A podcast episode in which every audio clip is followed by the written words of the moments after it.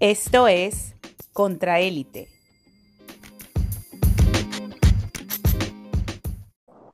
Bueno, buenas noches aquí desde Europa Central, Viena, con esta histeria que hay en Europa sobre el coronavirus. ¿Cómo estás, Vanessa? ¿Cómo está la, histeria por allá? Eh, hola a todos, ¿cómo están? Eh, de verdad que también la histeria del coronavirus ha llegado para acá, em, pero sobre todo porque no hay una preparación adecuada en este país y ha habido historias de horror de, personas que se los llevaron en un avión en cuarentena eh, dictada por los Estados Unidos y luego tuvieron que pagar como 3 mil dólares eh, por una cuarentena que les impuso el gobierno. Pero entonces, bueno. No, una cuestión increíble y tenemos que hacer un programita de un, podcast de, del coronavirus. Pero bueno, en lo que nos atañe, el, o sea, no quiero ser pájaro de mal agüero, pero el desastre del Super Tuesday, del Super Martes, la campaña de Bernie, bueno, yo tengo varios puntos, no sé si los comentamos durante la, la podcast, a lo mejor este es un podcast más largo, pero bueno, impresiones iniciales. Sí, creo que es importante dar un análisis, sobre todo un análisis en español acerca de lo que pasó con este Super Martes. Em, y sí, todos los comentarios que nosotros podamos aportar, sobre todo porque hay, hay muchas matrices de opinión y muchas, eh, con, no sé, como nociones un poco de, gente que no sabe, gente que está opinando sin realmente saber qué está pasando. Pero, eh, sí estoy de acuerdo con un desastre. un desastre. Primero los, los datos eh, objetivos. ¿Cuántas primarias se estaban jugando anoche? ¿Cuántos estados? Creo que se estaban jugando como unos 14 estados, si, mal no recuerdo, creo que eran 14 estados, incluyendo el territorio de Samoa Americana. es una colonia gringa, pero eso básicamente no es un estado, o sea que no contaba mucho, es un valor simbólico, más que todo, o unos cuantos delegados ahí. Sí, es como un delegado. Un delegado. Ok. Bueno, eh, la primera sorpresa de la noche es que según los datos que uno lee, el, oligarca Michael Bloomberg, eh, exalcalde de Nueva York o alcalde de Nueva York, desperdició, despilfarró 700 mil, no, 700 millones de dólares y no obtuvo nada. O obtuvo solamente un delegado en American Samoa, en la Samoa, en la colonia este, el territorio. O sea, la mejor manera de, de, despilfarrar 700 millones de dólares que, o sea, se podría hacer, es que el, despifarro del dinero es una cuestión de locos que nada más ocurre en unas elecciones gringas.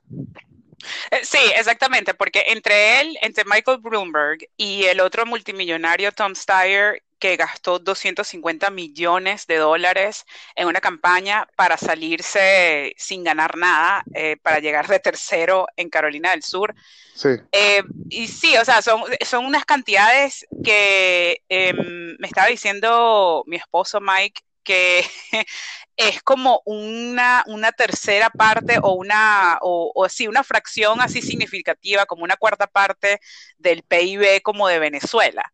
Eh, que, se, que se gastó así, que se quemó. O sea, simplemente es agarrar eh, una, una, quinta parte, una cuarta parte del PIB de Venezuela, echarle querosén y, y, echarle un fósforo. Echarle un fósforo y, no joda, soy el más arrecho. Participé en una elección presidencial, no joda. Exacto, sí, porque yo soy arrecho porque este, yo soy el huevo de Chalala y quería lanzarme al presidente y quería tratar de comprar la elección y y, y, y, es algo tan, esa gente tiene tanto dinero que gastan 700 millones de dólares o 250 millones de dólares así, simplemente quemados y no les duele. o sea, esas personas no, no, están, no van a quedar ni en bancarrota, ni va a cambiar su estilo de vida. O sea, es como, como una moneda que yo me encontré en un cochinito y, ah, bueno, ok. Sí. Bueno, y entonces ahora el tema principal de esos 14 estados, Bernie Sanders, nuestro candidato, todas las encuestas lo daban como el, favorito, iba punteando el lunes, iba punteando en muchas encuestas, solamente, o sea, nadie eh, daba por, por descontado lo que sucedió ayer y Biden que básicamente empezó la, el, el, circuito, el ciclo de primarias como hasta cierto punto cadáver político, que todo el establishment gringo estaba a favor de él, pero no estaba, no estaba generando ningún entusiasmo, no estaba generando ningún tipo de viabilidad como candidato demócrata y hubo una gran resurrección ayer. Explica la resurrección. Sí, eh, de verdad que fue como un, golpe, así que uno lo, como cuando a uno le sacan el aire. Eh, me quedé como hasta la una de la mañana despierta, viendo Twitter, este, gritándole a MSNBC, a CNN y, y, al votante demócrata.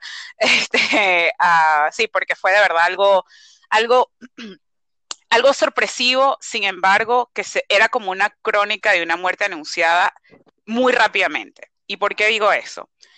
Digo esto porque em, durante el, sí, eh, fue lo de, lo de Carolina del Sur. En todo el mundo se estaba esperando lo de los resultados de Carolina del Sur, de Carolina del Sur y no sé qué. Y se estaba esperando, obviamente, que Biden eh, iba a barrer allí porque él estaba, él puso, todos sus recursos los dedicó a Carolina del Sur. Eh, y, Carolina del bueno, Sur, el contexto es como un estado así campesino tipo Yaracuy, que usualmente es un estado chavista y es como de pronto eh, Enrique Capriles ganara y arrasar en ese estado, de la nada. Bueno, eh, es un estado, o sea, es un estado de Trump, tal cual, es muy buena la comparación. Es como un estado que fuera como un estado chavista, pero un estado de Trump que en las elecciones generales nunca se gana el sur. El sur casi muy, muy pocas veces se gana, pero son estados conservadores, un poco rurales, pero donde hay una eh, gran población afrodescendiente. Eh, un poco más mayores, gente de la tercera edad, todo ese tipo de cosas. No progre. No progre, exactamente, son gente conservadores, eh, son personas conservadoras, eh, morenas, pero no necesariamente que vayan a estar así muy a favor de, un cambio así muy, muy brusco, pues, y son personas que, según los análisis, vieron a Obama como un tope, como un wow, lo máximo, miren lo lejos que hemos llegado, mientras que, mientras que los jóvenes afroamericanos están viendo a, Obama como el principio. Entonces no lo ven como algo tan, tan, tan, ah, tan importante que haya, que haya sido el primer, el primer presidente este, de raza negra. Entonces, es el contexto del Estado. Entonces, Biden justamente eh, quería eh, fortalecer su base y fortalecer su, su, su campaña por vía de Carolina del Sur, lo cual sí lo logró, eh, sí tuvo un, excelente desempeño allí y era de esperarse porque una persona que dedicó todos sus recursos a ese solo estado em, tendría que, bueno, haberlo, haberlo logrado bien. Pero, bueno, pero, pero eso, dejó de hacer, ya va, pero eso empezó, es que, porque la gente, la gente sabe quién es Bernie, tú le has, explicado muy bien en los otros podcasts, pero Biden, ¿quién es Biden? Que, a lo mejor no, no, para Latinoamérica o para, para Venezuela, los que nos escuchan, no saben mucho quién es Biden. O sea, ese es el antiguo, el, vicepresidente de Obama, es el candidato del establishment de, demócrata, de las élites demócratas. Eh, háblanos un poco de Biden.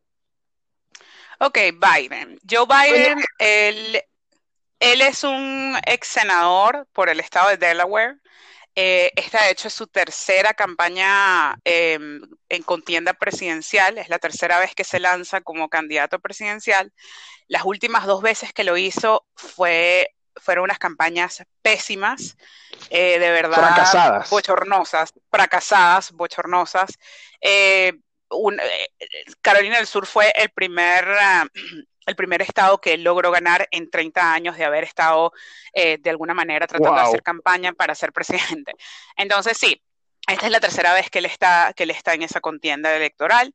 Eh, es una persona que se tiene, tiene la mala costumbre de decir que él estuvo trabajando mucho en, en las comunidades afroamericanas y todo ese tipo de cosas, lo cual puede ser que sí sea verdad en Delaware sobre todo, y yo creo que, que sí, sí estuvo en ese sentido y a mucha gente le cae, mucha gente de esa comunidad le cae muy bien Joe Biden, pero a la vez es una persona que le gusta inventar, inventar cosas o como que le gusta decir que él estuvo a favor de lo de la marcha de los derechos civiles y que él estuvo allí, no sé qué, con los morenos y esto, aquello. Y en realidad hay es falso o es algo que, no, y que lo metió, yo le leí el reporte y que, que, lo metieron preso cuando Nelson Mandela, totalmente falso. Y es totalmente falso, exacto, totalmente falso, ese tipo de cosas. Y él tiene, o sea, es tan audaz que va y lo dice, o sea, ante, ante, ante grupos masivos de, de, de estadounidenses negros y, y, o sea, y no hay problema. Y, y, luego dice, ay, no, bueno, saben que no era así, es que, bueno, eh, exactamente los detalles fueron distintos y todo eso. Entonces, o sea, eh, mentiroso compulsivo y hasta cierto punto un dinosaurio, como un, Ramos Ayub gringo, una persona que tiene 40 años en la política, un vejete, senil, tiene demencia, incontinencia verbal. Ese, ese es el, lo, que, lo que ganó ayer. Sí, o sea, es una persona que, eh, que se ganó como lo, el, el, cargo más alto el que logró fue este justamente la vicepresidencia y ahí lo, lo metieron y eso es lo que se le olvida a la gente que habla el tanto, una de las cosas que dice Biden muchísimo. Bueno, porque cuando yo trabajé con el presidente Obama, cuando yo hice con el presidente Obama, cuando nosotros, básicamente tengo un amigo y se llama presidente Obama. El presidente Obama es mi amigo, ok, pero a él lo metieron en esa contienda junto con Obama justamente para tratar de apaciguar al pocotón de demócrata racista que no quería votar por un gringo negro. como, por, como ah, presidente, exactamente. Bien interesante. Entonces, lo metieron a, él en, esa, en esa, como el equipo ganador, justamente para decir, bueno, va este tipo, Obama, uy, cuidado, a la Casa Blanca, pero bueno, está Biden, que lo conocemos, ese pana lo va a apaciguar y tal, y que no sé qué vaina. Bueno, entonces, la gente tiene que tener memoria. La gente tiene que tener memoria acerca de quién nos están poniendo como, como representantes y como líderes de un partido que es un partido impuesto, porque aquí realmente no hay opción de, realmente una pluralidad de partidos. Entonces. Un candidato de vieja guardia, oligárquica, rancia, cero cambio. Hillary vuelto macho, pues. Básicamente, básicamente eh, yo diría que la única diferencia es que eh, Joe Biden no está tan desprestigiado como Hillary Clinton. Okay. Y, y, este y, y, tiene cierto carisma y vaina, medio jodedor. No sé si, tiene cierto carisma medio jodedor, pero he visto que cuando el tipo está en debates o cuando está bajo presión o algo así, comete muchos errores al hablar en su discurso. Comete errores, eh, además es una persona que, este, él, y esto fue una de las cosas que me dio como cosita acerca de él, fue que él, em, él se recuperó de un tartamudeo que él tenía cuando era joven y tal, y no sé qué, y por eso es que algunas veces cuando él está dando un discurso, como que corta la idea, porque él sabe que se va a quedar trabado con una, con una palabra, y entonces corta la idea y cambia o cambia la palabra. Entonces ya yo entiendo, por eso es, como que, no, ¿qué le pasa? Está, está, loco. Es como que no, es por eso, es por, por, por eso un poco, pero él lo niega, él ya dice, ya yo superé eso, yo no tengo eso, y yo que bueno, ok.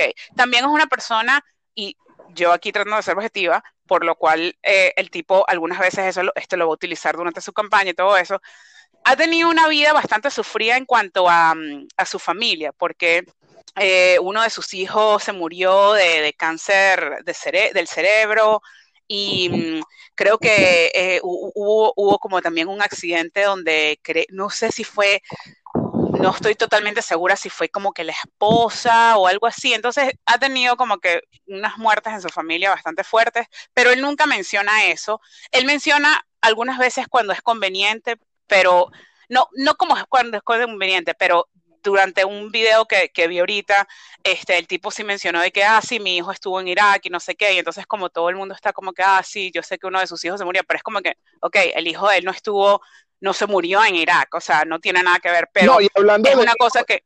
y, está bien que menciones el, lado humano y que, que es importante, pero también hay un lado oscuro de contratos, de, que es parte de esa clase que, allá llaman los, los slush funds, de que las regalías, proyectos, coño, donde, donde se han enriquecido políticos, o sea, desde la guerra de Vietnam, o sea, hay varios, hay varios negocios turbios, pero lo más, lo, y creo que es parte sí de esta contienda electoral y que lo quiere utilizar Trump, es que parece que el hijo estuvo haciendo, estuvo robando básicamente o haciendo negocios muy turbios en Ucrania y por eso es que lo querían hacer el, el, impeachment a Trump, pero en realidad Trump también quería eh, joderlo a él porque el hijo se siente en la, en, la, en la junta de directores de una compañía ucraniana donde no hacía nada, le pagaban gratis. O sea, hay, hay muchos negocios de corruptelas asociadas con Biden y su hijo, y su otro hijo. Sí, sí, exacto. Y eso, y eso es algo que, que, va a salir y que si el tipo logra obtener la, la, este, logra ganar las primarias, eso es lo primerito, una de las cosas, pero o sea, porque Trump no come cuento, Trump no come cuento en el sentido de que ese tipo le va a le va a dar hasta con el tobo, con lo que sea, va a ser una política rastrera, o sea, no, que le van a sacar de que si el hijo, de que si es que es tartamudo, que demencia, que... Eh, demencia, no, y aparte, y que, y que no es mentira de que ese es un, candidato globalista del establishment, eh, promovió la guerra de Irak, todas las guerras, o sea, es un hombre del imperio.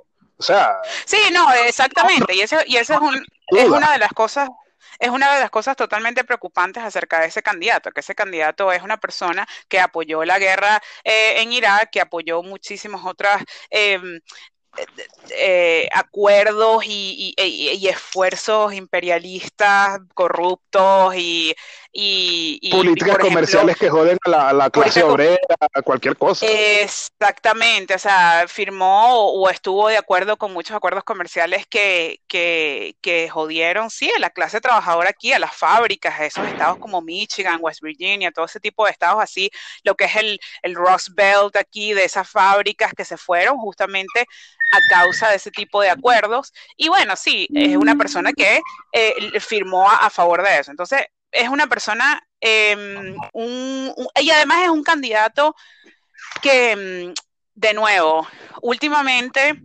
eh, me preocupa porque, porque el tipo no, no habla de manera incoherente, no termina las cosas, por lo menos en su discurso de victoria, eh, confundió a la esposa por la hermana. Ay, no, es que las se cambiaron de lugar. Y y ¿qué, ¿qué estás haciendo, weón? O sea, ¿qué pasa contigo?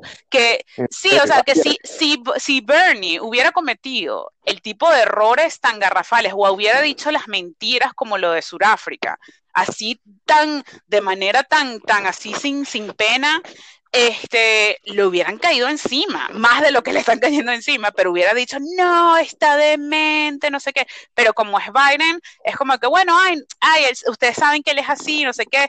Este, por lo menos aquí en Iowa dijo como que los, los, los, los niños negros son igual de inteligentes que los niños, que los niños, los niños pobres son igual de inteligentes que los niños blancos.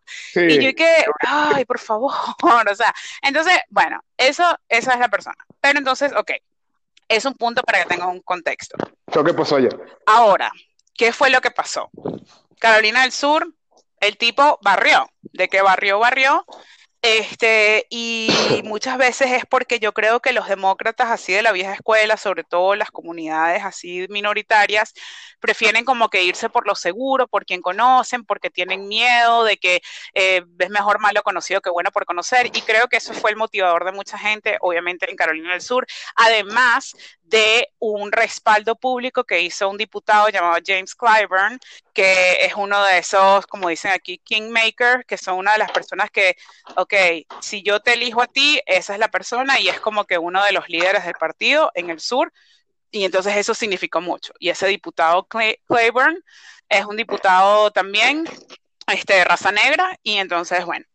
Eh, eso fue como una de las personas que realmente ayudó a la victoria en Carolina del Sur. después, ¿qué pasó? Después de lo de Carolina del Sur, porque eh, había quedado, habían quedado ellos desmoralizados la semana anterior con los caucus de Nevada, porque Bernie les había ganado, pero con un margen súper amplio y había ganado mucho por el voto de los latinos. Entonces, los tipos habían quedado desmoralizados, ¿qué pasa? No, o sea, en pánico. Ahorita que ganó Carolina del Sur con, ah, con un margen amplio Biden. Que, que, o sea, el, el, que iba de ganador en las encuestas y, y, que, y que, iba a arrasar Exacto, era totalmente, sí, y, es que, y eso, es que, es que, y eso es lo que justamente quiero como que desglosar qué fue lo que pasó, o sea, como cómo, cómo se enrareció para mí el ambiente durante ese fin de semana. Eh, todas las encuestas eh, después de Carolina del Sur es como que, bueno, Carolina del Sur no le íbamos a ganar, pero en todas las otras encuestas para el Super Tuesday va buenísimo, Bernie, todo el mundo lo quiere, ta, ta, ta, ta, ta. Eh, y yo creo que si bien a las personas así un poco más jóvenes o a, a la gente así un poco más, no sé, izquierdosa, revolucionaria, lo como se quieran identificar, eh, no les importa mucho lo que digan los medios de comunicación como CNN, MSNBC, todos esos. Hay gente normal y corriente que ese es el único lugar donde ellos obtienen sus noticias o eh, a través de Facebook. Entonces, hubo así como que mini clips de fulano de tal de CNN o de Prensejito en, en MSNBC, Rachel Maddow y toda esa gente, eh, les toca como un, un, pequeño, un clip o algo así rápidamente y entonces este, eso es lo único que ven acerca de noticias en general. Entonces, eh, los medios de comunicación hubo una, una cobertura de verdad hiper positiva a favor de Biden, como que regresó, es el está aquí, the comeback kid y no sé qué, nos encanta este tipo, eh, regresó con, con toda la fortaleza, empezaron a darle, empezaron a darle importancia al voto popular, mientras que cuando Bernie decía, mira, yo gané el voto popular, es como que, ¿a quién le importa esa mierda? Tú no ganaste delegado. Entonces, exacto. exacto. Pero cuando ganó Joe Biden, empezaron a decir, ay, ya va ganando el voto popular, pese a que no tiene los delegados, pero va ganando el voto popular, así que eso es importante, no sé qué. Durante todo el fin de semana fue eso, tuki, tuki, tuki, tuki, tuki. Sí, el, el, el, mensaje único. Mensaje único. El mensaje único de los medios. Mensaje único que es una estrategia que está de verdad, o sea, uno tiene que, que estar bien pendiente de, de, qué es lo que están haciendo ellos, porque es una estrategia que está muy bien hecha. Entonces, empezaron con eso, tú, tú, tú, tú, tú, tú, tú, tú. Aparte de lo de um, la entrevista que dio Bernie con Anderson Cooper en, en 60 Minutes, donde dijo que en Cuba eh, él, él, dijo algo positivo acerca del programa de alfabetización en Cuba, algo que también Obama dijo. Pero entonces dijeron, no, Exacto. Bernie básicamente este, está, es un comunista, es un comunista. y está con los dictadores comunistas. Y es como que, ok, bueno, pese a que Obama dijo exactamente lo mismo, y él dijo, volvió a decir, yo no estoy hablando del régimen totalitario, estoy hablando de los logros de alfabetización que no se le pueden negar. Pero bueno, ok, entonces toda esa campañita y en, eh, empezaron las encuestas y las encuestas, las encuestas, entonces la gente del establishment se empezó a cagar no sé, ellos estaban esperando una derrota horrible y no sé, no sé si esto ocurrió o no, pero es la teoría conspirativa que existe. eh, no sé si esto ocurrió o no. Parece que un Obama o un líder de la, alguien tuvo una, una reunión eh, o, una, o empezaron a hacer unas llamadas durante ese fin de semana entre el, sí, el sábado, domingo, lunes, donde se le dijo a Pete Buttigieg que se saliera. Le dijeron que se saliera y que le diera el respaldo públicamente a Joe Biden. Luego, la misma persona o esa misma reunión, grupo de personas, le dijeron a Amy Klobuchar también salte, salte y dale el respaldo a este, a este Joe Biden. Y Beto O'Rourke. Y eso ocurrió simultáneamente. Ocurrió uno detrás de otro. Uno un día y el otro el otro día.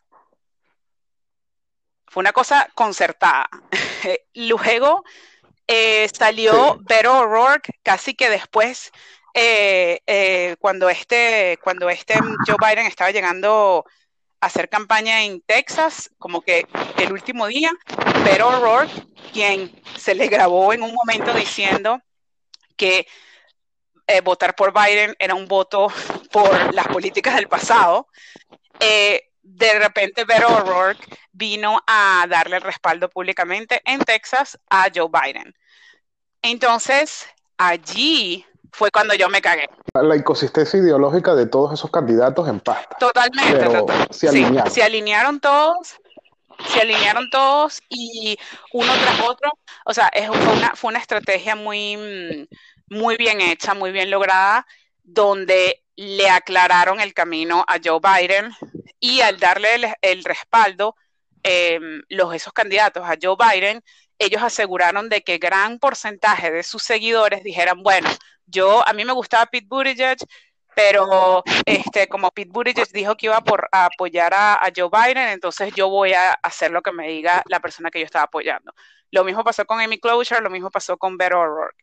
Y me imagino que la gente que está picada, que sí por Kamala Harris y todo eso, también dijeron, ah, estos carajos están, están reuniéndose y uniendo fuerzas para apoyar a Joe Biden, entonces yo voy a salir a votar porque queremos detener a Bernie. En ese momento, cuando yo vi todo eso pasando, uno tras otro, uno tras otro, ahí fue que yo donde, donde, yo me empecé a cagar y muchos de mis eh, así amiguitos de la campaña empezaron a decir, verá, estoy medio cagado, estoy medio cagado, y yo que, ay, no. ¿Qué está pasando? Sí, exacto. Entonces ya yo el, ya yo el lunes, yo estaba, yo tenía miedo. Yo, ya el lunes, y ya tú lo veías. Ahora.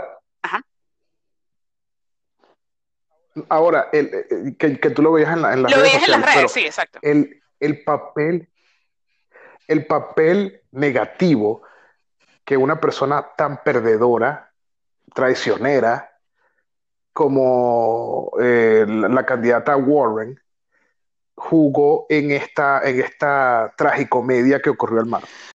O sea, bueno.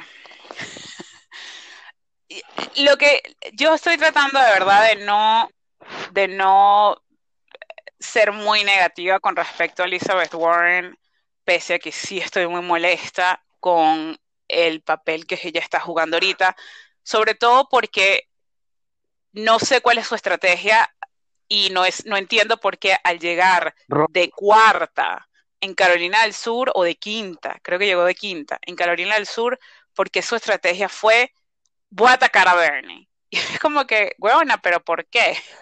Pareciera que esa ha, sido, esa ha sido siempre la estrategia, robarle el voto progre o erosionarle el voto progre a ver. Sí. Parece que ese es su, eso es su papel. Y hubo, hubo, hubo una, una persona que, que, reportó en los medios que había hablado con una persona en la campaña de Elizabeth Warren y había dicho que esa persona en la campaña, no ella, pero la persona en la campaña dijo, bueno, lo que pasa es que ahorita nuestro objetivo es detener el momentum de, de de Bernie, es detenerle el trote, pararle el trote a Bernie. Eso, ni siquiera estaban buscando ganar, sino estaban buscando pararle al trote. Que yo digo, mire, cuando la historia la recuerde usted, señora, ay papá. Pero bueno, entonces, eh, entonces, el martes. Llega el martes. Ya el, ya el lunes ya estaba enrarecido y por eso nosotros lo que hicimos fue como que, bueno, vamos a hacer un pocotón de llamadas por teléfono, que sea Oklahoma, que sea a California, no sé qué, nosotros aquí desde Iowa. O sea, todo totalmente un esfuerzo de base, puro voluntario, así, o sea, simplemente porque, porque nos provocó, porque creemos en, en este candidato. Y bueno, las llamadas nos fueron relativamente bien, pero bueno, ok. Entonces el martes, empezó el martes y el martes yo estuve como que súper nerviosa durante todo el día porque sí, sí nos esperábamos un mal resultado debido a lo rápido que se formó esta coalición de centristas eh, con Joe Biden. Y también con el hecho de que históricamente Joe Biden o personas como, como Joe Biden les va bien en los estados sureños porque este, son estados conservadores. Entonces se esperaba que, que sí, Arkansas, Tennessee, Virginia incluso, pero Virginia antes del lunes estaba como que, bueno, puede ser que lo gane Bernie, puede ser que lo gane Biden, o sea, no estaba así dado por seguro, pero ya después de que avanzó el lunes, ya estaba como que, no, no, no, no, no.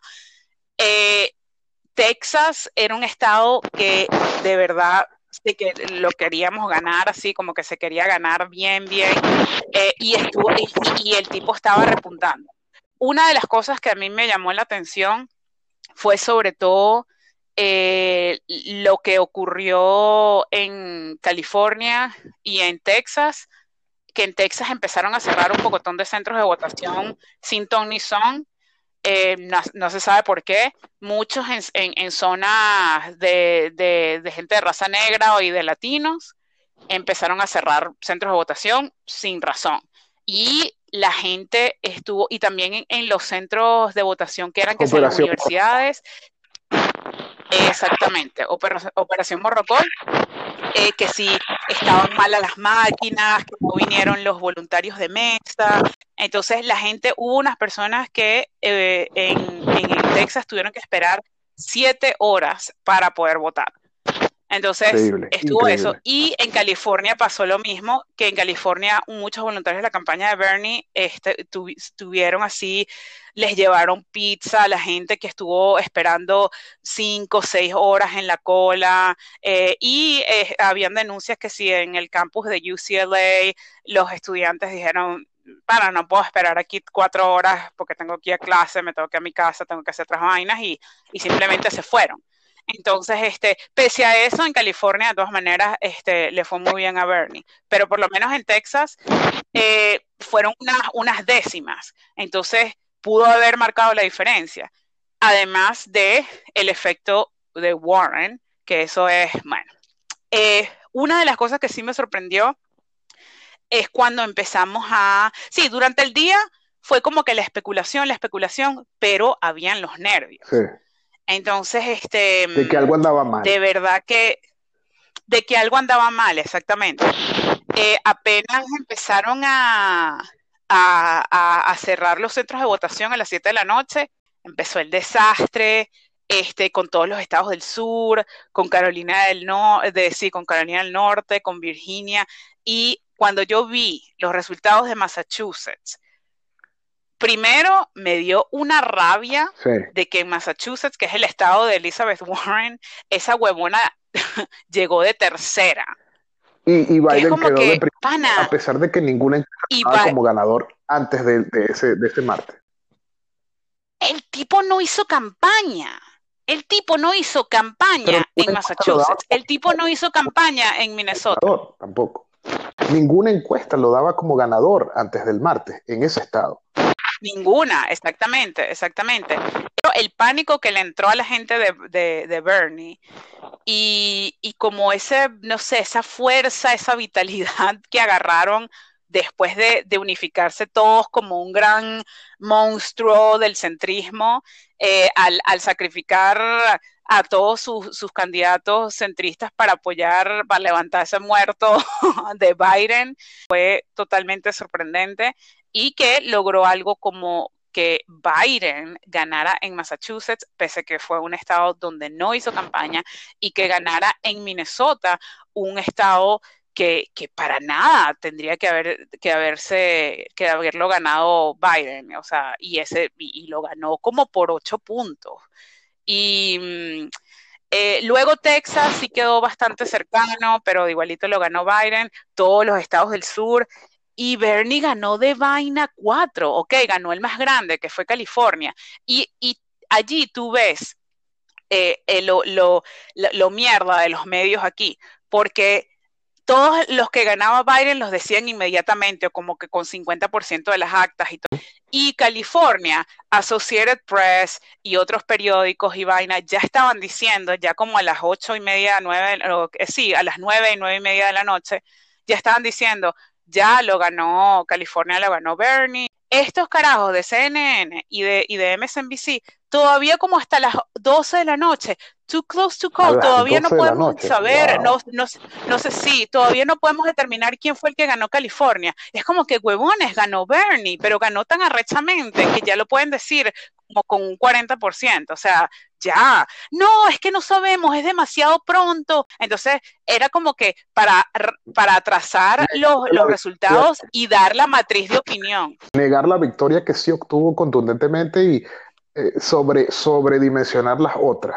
Exactamente, entonces era para seguir diciendo, ganó en este, ganó en aquel, ganó en aquel. Tsunami. Eh, y eso, eh, eh, tsunami, y eso es algo que en la psiquis de, del gringo es como que este pana es un ganador, arrasó, regresó de la ultratumba y, y, ya, este es el tipo. Eso fue lo que, lo que pasó. Y, y bueno, Bernie dio su, su, su discurso eh, reconociendo, bueno, las victorias que se obtuvo, porque lo de California sí fue súper, súper, súper importante porque la vez pasada él, no, él, él, perdió contra Hillary y California, no ganó California. Pero esta vez el tipo ganó y ganó bien, ganó ampliamente. Entonces, por eso, eso era algo que es necesario y por eso es que todavía la campaña de Bernie está viva. Si no hubiera ganado California o si hubiera eh, no sé, si hubiera sido menos el porcentaje, una vaina así, ya, yo hubiera dicho, ya, se jodió, se acabó todo. Pero no, todavía yo pienso que sí hay eh, una buena posibilidad, pero ya sabemos. Pero están empatados ahora, ahorita están literalmente empatados empatados, pero con un poquito más de margen Joe Biden. Ok, entonces él, ahorita es el que va punteando en las encuestas y ahorita todos los medios de comunicación, todo el establishment va y, todos los donantes corporativos van a ir por él. O sea que... Totalmente. Se hacía, eh, Bernie siempre la tuvo cuesta arriba, ahorita la tiene Everest arriba. Ni siquiera no es una cuesta, Exacto. es Everest. sí, totalmente cuesta arriba y creo que, creo que ahorita hay que prepararse porque, bueno, el Bloomberg se salió y también le dio el apoyo a Biden. Entonces ahorita queda Bernie, Warren, este, Biden, Biden, y no sé, que si Tulsi Gabbard, que ella sí calificó para el debate porque sí logró obtener un delegado, entonces bueno. Sí, pero esa nadie diría que es una amenaza para Bernie, sino más bien es un apoyo moral. Es un apoyo moral, exactamente. Yo estoy segura de que si ella se sale de la, de la contienda, ella le daría el apoyo a, Bernie o, no sé, no diría nada. Eh, entonces sí, ahorita ese es el panorama y hoy em, con, con, con esta victoria de Biden, el Dow Jones que había estado estremeciéndose toda la semana pasada, hoy repuntó así 700 puntos de un solo coñazo. Entonces, sí, o sea, que estamos hablando que es el coronavirus y no sé qué, pero cuando dicen, ay, no, mira, hay una posibilidad de que de vuelta al establishment van a, o, va a ganar Trump seguro, o, va a ganar Biden, que es la misma miasma. Exacto, los mercados se hacen la paja y... Dos puntos antes de culminar con, lo de Bernie. Eh, el primer punto ¿A ti no te parece que, o sea, ya, ya, ya hemos explicado todos los puntos que estuvieron a favor, que, que estuvieron en contra de Bernie? ¿Qué te parece? ¿Hay, hay, que hacer algún tipo de mea culpa? ¿Se cometieron errores? ¿Qué, ¿Qué, opinas tú? Porque desde mi punto de vista es algo que, viendo los diferentes análisis hoy, me da la impresión de que Bernie, algo está fracasando en la, en la, en la campaña de Bernie, que, lo está, que no está transmitiendo un mensaje de confiabilidad hacia los votantes que necesita. Hacia otros votantes sí, que si los hispanos, que si los otros, muy bien, pero no sé, da la impresión que, está perdiendo intensidad o confiabilidad en, los votantes estos rurales, blancos. No sé cómo va a hacer con lo de la clase obrera de Michigan ahorita, quedan, quedan dudas. Entonces, el punto era de que mea culpa de, la campaña de Bernie o de Bernie mismo, que da la impresión de que para un, un candidato que se dice socialista democrático, ¿No te parece que hay un mensaje de contradicción que a lo mejor esté haciéndole ruido a mucha gente de que un, a todas luces el Partido Demócrata o las élites del Partido Demócrata lo detestan, están haciendo todo lo imposible para, para, que, para taparle la, la, ruta del éxito? Por, y, es una persona que en el 2016 yo creo que cometió un error al hacerle campaña luego a Hillary, no haber intentado una, hacer un partido político él, de que eso siempre eso le está pasando factura. Creo que lo que le está pasando factura justamente es la percepción de que es una persona sumamente radical, cuando en realidad bajo todos los estándares de las políticas y de las propuestas europeo de los son propuestas totalmente socialdemócratas, normalitas de cualquier país europeo occidental, donde realmente no debería estarle dando miedo a nadie, ni, que, ni asomar el tema de que, que es comunista y aquello. Pero es que ni siquiera una persona que es claramente imperialista, ni que, ni que ha hablado nunca de recortar el gasto militar o, o, hacer que los oligarcas paguen más real. Yo, yo no escuché ese discurso. Ha dicho lo de que paguen más real en impuestos y sí ha dicho de que va a recortar un poco el gasto militar. Pero no, no, de una forma tan amenazante que no de una forma tan amenazante, pero lo que pasa es que yo creo que se toma por sentado en el resto del mundo lo, susceptibles que son los gringos con cualquier cosa que no sea lo mismo de siempre. Entonces, está eso, creo que está sonando como que muy extremista, cuando en realidad no es tan extremista y cuando en realidad la realidad es que la mayoría de los gringos apoyan totalmente todas las propuestas que está dando Bernie, como por ejemplo lo del subir el, sueldo mínimo a 15 dólares la hora. Más no, eh, más no, necesariamente el partido. O el partido ahorita está hablando de justamente esas propuestas porque él sacó esa vaina a la luz en el 2016 y ahorita todo el mundo, ah, sí, claro, hay que subir el sueldo mínimo y hay que atender lo de la crisis de la salud, pero Mm, quieren seguir siendo un país totalmente capitalista, donde no se pagan impuestos y donde no se ayude a la gente y donde no se recorta el gasto militar. Entonces es como que hablar para adelante y para atrás y decir como que... Un partido oligárquico. Entonces, ¿cómo vas a ser el nominado de un partido oligárquico cuando tú tienes una plataforma ideológica totalmente que va en contra de la esencia del partido? Eso es, eso es difícil reconciliarlo. Yo, yo, creo, yo creo que y esto lo saco de, unos buenos análisis, básicamente haciendo eco de lo que, de lo que estaba diciendo este muchacho, este podcast, eh, Secular Talk, eh, Kyle Kulinski, que le vamos a hacer un tag aquí en este episodio. Em, y también lo que dijo esta comentarista Crystal Ball. Crystal Ball, muy eh, buena comentarista. Muy buena comentarista también.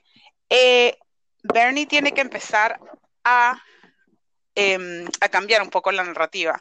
Y él tiene que empezar a decir, yo hablo lo que el gringo quiere, yo estoy proponiendo lo que el gringo quiere. Si no fuera por mí, yo soy la persona que si hablamos de cómo son los espectros políticos, la mayoría del país, el centro, está de acuerdo con lo que yo estoy diciendo. La mayoría está de acuerdo conmigo. Yo no soy un radical.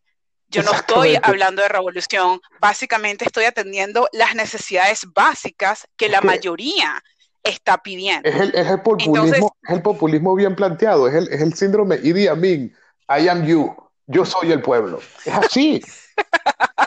tiene que hacerlo. Bueno, no sé si hay que asociar a Idi Amin, pero, pero, porque si no la gente le da miedo. Pero, pero no, básicamente es eso, sí, eh, tiene que decir todo lo que ustedes, o sea, yo estoy diciendo, yo estoy proponiendo lo que ustedes están pidiendo, ustedes en todas las cuentas están diciendo, queremos salud universal para todos, queremos que nos cancelen la deuda estudiantil, queremos eh, derecho justicia reproductiva para las mujeres, queremos derecho de la gente LGBTQ, queremos legalizar marihuana, un pocotón de cosas que el pueblo gringo quiere. Entonces, ¿por qué tildarse, por qué seguir cubriéndose con esa manta de, ah, soy un radical, la revolución, no sé qué. Creo que hay que bajarle tal vez un poco el tono y eso es lo que, lo que estaban diciendo estos dos analistas y yo digo, estoy de acuerdo, porque eso ayudaría a la gente a entender, a internalizar, ¿por qué voy a apoyar yo a un tipo que quiere expandir Obamacare, que es un sistema de mierda, fracasado, que más bien lo que hizo fue eh, meterle plata en los bolsillos a las grandes eh, compañías de seguro médico. ¿Por qué quiero yo con una persona guerrerista que sin más ni menos eh, creyó una mentira de un huevón Bush y, y apoyó una guerra? ¿Por qué quisiera yo? O sea, eso es extremista. Es que sí, eso, es, eso es lo que está desconectado de la realidad. Exacto, y es, y es, la misma corrupción del, del swamp, del, del, sí, del, de la fosa corrupta de Washington. Un, personaje, o sea, el dinosaurio político, es él. Exactamente. Entonces, eh, sí, y eso, eso es lo que, lo que yo pienso que, él debería enfocarse aquí en adelante.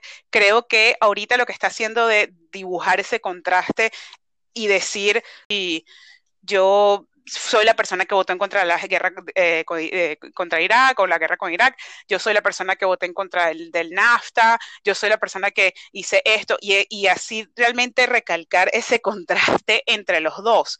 Eso sería lo que, lo que de verdad él tiene que enfocarse en hacer, tiene que, creo que tiene que ser más agresivo, pero el problema con ser agresivo es que la gente, ay, es demasiado mala gente, se burló, pobrecito Joe y todo eso. Y no sé, o sea, creo que una estrategia buena puede ser una estrategia mala, pero es una cosa que ya tiene que, o sea, tiene que hacer algo. Esto, esto va a ser una pelea, va a ser, va a ser una pelea de perros. Una pelea de perros. Tiene que ponerse un poco más agresivo. No, y ya para cerrar, ¿qué dijo Bernie? ¿Qué, se plantea? ¿Hay, escenario para ser optimista? Ahorita yo lamentablemente creo que tiene un 20% de probabilidad de que gane la nominación y, estoy, sí, bastante pesimista. Y, no lo veo tan agresivo que, haya, que vaya a malandrearle como hay que malandrearle al Biden, como le hizo, hizo Trump en su momento con el establishment republicano para ganarle. No veo al, al Bernie con el malandreo necesario, con la guerra sucia necesaria que hay que hacer para, para ganar la nominación. Y si tiene que destruir el partido, lo tiene que hacer, pero no veo el apetito en Bernie, lamentablemente. ¿Cómo lo ves tú? Es, es muy decente Bernie. Eh, es una persona que siempre lo acusan de no ser un demócrata y sin embargo él se está manteniendo dentro de las líneas del Partido Demócrata y dentro de, de, esa decencia de no insultar a la gente. No creo que se vaya a poner, porque no es su estilo, a, a, hacer así política rastrera, eh, calumnias y ataques así horribles. No creo que los vaya a hacer. Eh, pero, pero yo creo que sí le va a subir un poco el volumen a la retórica en contra de Biden, pero el problema es que ahorita él está en las primarias demócratas y, y, está tratando de ganarse ese voto por más que sea. Y yo creo que ahorita él está como que muy entrado en años como para tratar de hacer otro partido. Sin embargo, yo pienso que si pierde, si pierde de una manera sobre todo este, injusta, si pierde de una manera que le quitan, tenía una pluralidad de votos, pero le fueron a segunda vuelta con los superdelegados y le quitan la nominación así. Eh, creo que es un suicidio del Partido Demócrata y creo que como un tercio del Partido Demócrata, que es los que, los que apoyamos a, a Bernie, van a, creo que se debería plantear ¿qué, se va a hacer después? Este partido nos sigue representando, este partido nos va a seguir dando la espalda, eh, nos va a seguir llamando Bernie Bros y toda esa vaina. o, qué va a pasar con o qué va a pasar con nosotros. Entonces, sí. Y, y, eso, eso es lo que yo pienso que ahorita estoy esperanzada de que se, se puede ganar, pero está mucho más cuesta arriba que hace desde el lunes. Exacto. Y, porcentajes, ¿cuánto, cuánto lo, lo, Porque quedan nada más como ocho estados, ocho primarias, un debate por ahí, o varios debates, no sé, hasta junio todavía. Hay oportunidad, pero. Sí. Básicamente, de verdad, ¿cuál, es la probabilidad que le da? A que. Yo creo que sí, como un 25-30%. Sí, está, está, está, Lo de ayer y lo creo que va a ser creo que va a ser con el voto de la gente así, o sea, con el esfuerzo que yo estoy ahorita considerando ver si, si realmente voy a servir yo de algo en ir a ser voluntaria en algún estado que me quede cerca, allá a tocar puertas o a, hacer llamadas y vaina. Eh, y realmente la gente que no se había involucrado tiene que involucrarse ahorita, tiene que empezar a tocar puertas, porque eso es lo único que tiene esta campaña, es gente. Eh, los otros tienen real, tienen consultores, tienen plata, tienen medios, tienen todo, y nosotros lo que tenemos es la gentecita. No, que, que sí, sí, sí, sí, las fuerzas del mal y, del Partido Demócrata oligarca y, la mano de Obama se salen con la suya, va a ser una campaña bien triste. una muerte anunciada y una reelección de Trump amarga que de verdad va a simbolizar el ocaso político de, Estados Unidos como, como potencia. Y eso puede ser bueno a nivel global, pero muy, muy negativo y muy opaco para, para puertas adentro. Entonces, eh, es muy, muy alarmante lo que está ocurriendo. Yo espero que no tengamos que enfrentar la opción de elegir entre Biden, que es una persona que no nos inspira, que es más de lo mismo y que fue parte de la administración o de la presidencia que nos llevó a Trump, elegir entre Biden o Trump, que es un fascista y que es una persona que detesta a los inmigrantes, detesta a las mujeres y que de verdad eh, ha sido un presidente nefasto para los Estados Unidos. Lo que más me da, diría yo, como un poco de decepción y, y como pesadez, es el hecho de que si gana Biden y no hay cambios sociales lo suficientemente rápidos como los que queremos, como lo de la, eh, salud o lo de la universidad para todos, la, la cancelación de la deuda estudiantil. Y todas las propuestas tan positivas que está proponiendo Bernie, ese sueño de un mejor país que queremos aquí en Estados Unidos, sobre todo quienes somos inmigrantes y que nos enfrentamos con la verdadera realidad de los Estados Unidos y cómo queremos mejorarlo vamos a tener que igual seguir haciendo ese trabajo de hormiguita, no de una manera como un cogobierno con un aliado en la presidencia, sino que vamos a tener que seguir luchando y luchando más fuerte contra la corriente, pese a que supuestamente, si llegara a ser Biden, debería ser un presidente aliado, pero no lo va a hacer porque fue lo mismo que pasó con Obama, donde hubo más de 3 millones de deportaciones y realmente no hubo un cambio un cambio contundente para ayudar a las comunidades necesitadas. Y si tenemos que enfrentarnos nuevamente con una presidencia de Trump, realmente no sé qué va a ser el futuro de los Estados Unidos va a ser, como dice Jorge, el ocaso de este país. Eh, va a ser un resurgimiento nuevamente del racismo, del fascismo, de la gente, del, de una persona como Trump que dice, bueno, fulano no fue leal, entonces fuera.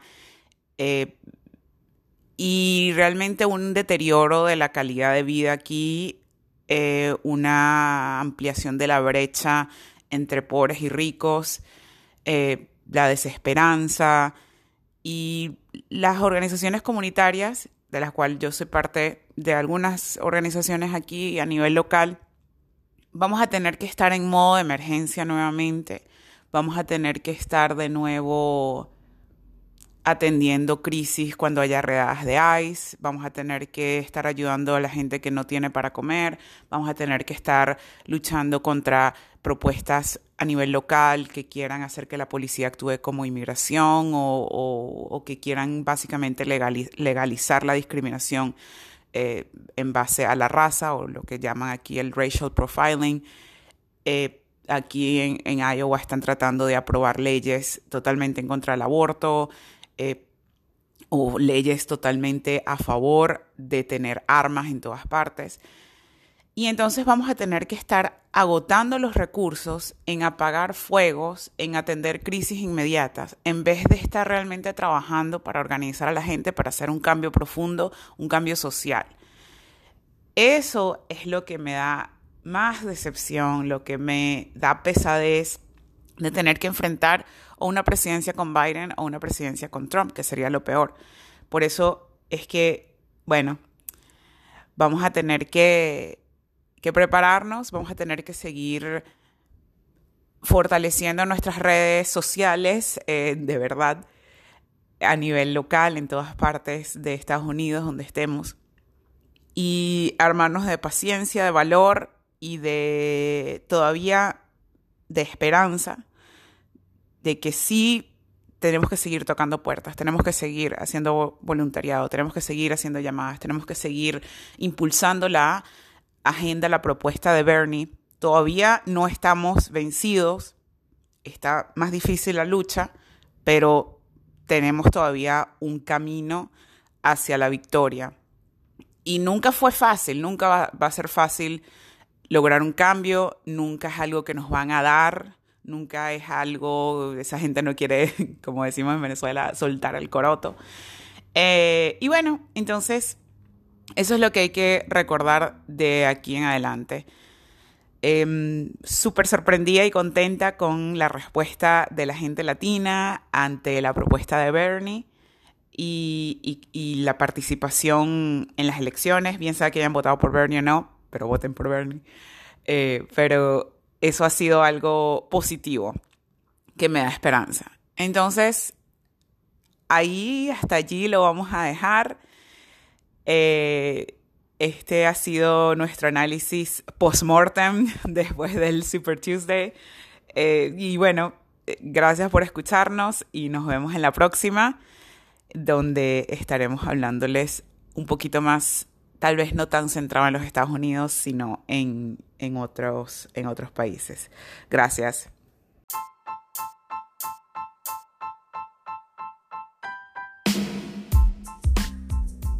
Gracias por escuchar Contraélite. Síguenos en Twitter, arroba Contraélite1.